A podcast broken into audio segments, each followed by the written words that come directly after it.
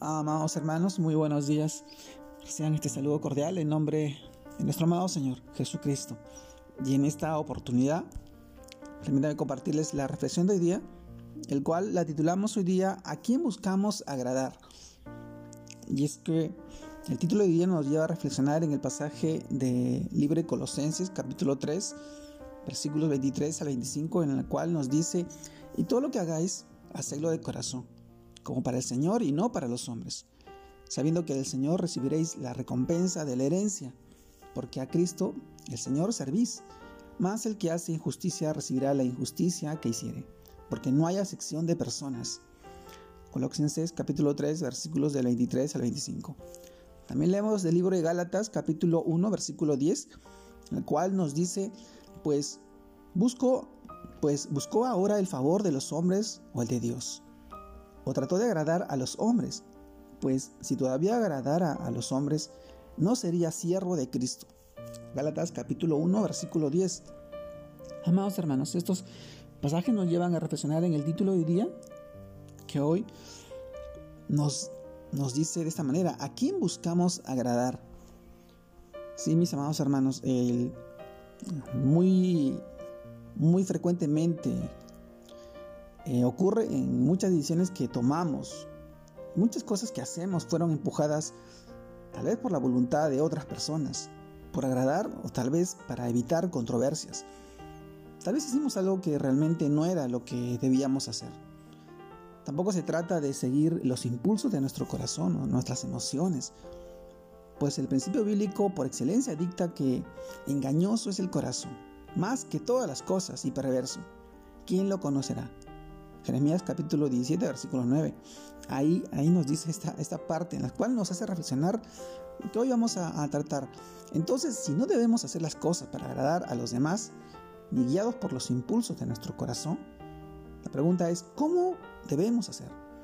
La respuesta que debe, debe cambiar nuestro pensamiento respecto a este asunto es que nuestras decisiones y todo lo que hagamos debe ser el resultado de una relación con Dios de su dirección, por medio de su palabra y de su favor. Así como nosotros actuamos conforme a su voluntad. Es decir, mi amado hermano, buscamos hacer su voluntad no sirviendo al, al, ojo como los que quieren agradar a los hombres, sino como siervos de Cristo, de corazón, haciendo la voluntad de Dios. Efesios capítulo 6, versículo 6. Amado hermano, cuando agradamos a Dios, entonces por efecto su amor actúa en nosotros hacia los demás. Si amamos al prójimo, entonces cumplimos la ley del amor. Entonces, mis hermanos, este debe ser nuestro sentir, y nuestro pensar, y nuestro hacer, que luego que refleje en nuestro actuar, que si a Cristo servimos y al Señor buscamos agradar, todo, todo lo demás toma sentido y propósito y verdadera paz, bajo la voluntad de nuestro Dios, de nuestro amado Señor Jesucristo. Sí, mis amados hermanos, el título de día, ¿a quién buscamos agradar?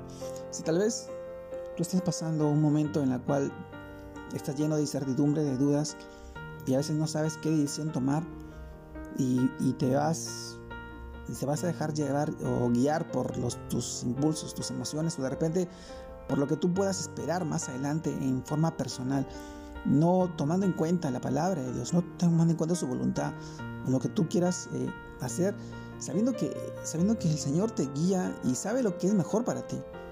A veces, a veces el dejar de lado la voluntad de Dios y su palabra y sabe lo que es bueno, lo que es agradable, lo que es correcto para, para ti y para Dios, te puede hacer tomar decisiones equivocadas.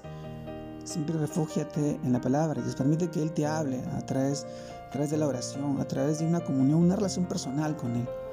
Cuando tú escudriñas la palabra, tú te dejas guiar y dejas que su Santo Espíritu pueda actuar en ti y así tomar la decisión correcta, sabiendo que, sabiendo que lo que buscamos es agradar siempre a Dios, no a los otros, no a los hombres, no a las personas que están a nuestro alrededor.